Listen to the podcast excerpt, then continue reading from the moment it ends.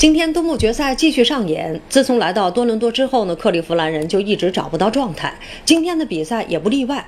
在多伦多后场双枪的夹击之下，骑士队最终以九十九比一百零五客场落败，双方的总比分被扳为了二比二平。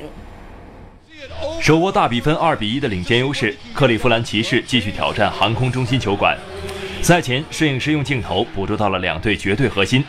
不过，令球迷有些意外的是，今天的骑士很失水准。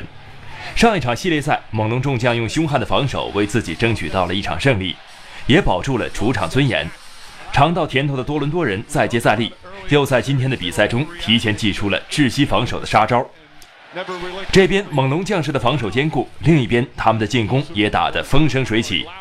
小钢炮洛瑞接连的三分，一下将分差拉大到两位数。几天之前，洛瑞还因为感觉欠佳，中途离场发泄情绪。而今天，球队二当家在次节便率先爆发，三十五分、五次助攻、五个篮板的数据也打消了球迷的质疑。第三节比赛，骑士队终于有所改变，组织后卫凯里·欧文也展现出了全能的一面。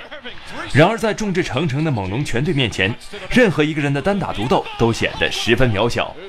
上一场比赛收下二十六个篮板的比永博依旧无解。福无双至，祸不单行。勒夫踩到了裁判，意外拉伤大腿，这让本来就落后的骑士队更加雪上加霜。好在球队还有钱宁弗莱，他的三分及时为球队破进了比分。发现形势有变，凯奇教练迅速做出调整。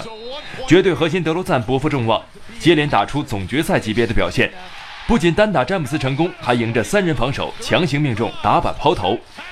他的好搭档洛瑞也坚决果断。用一记致命的突破杀死了比赛悬念。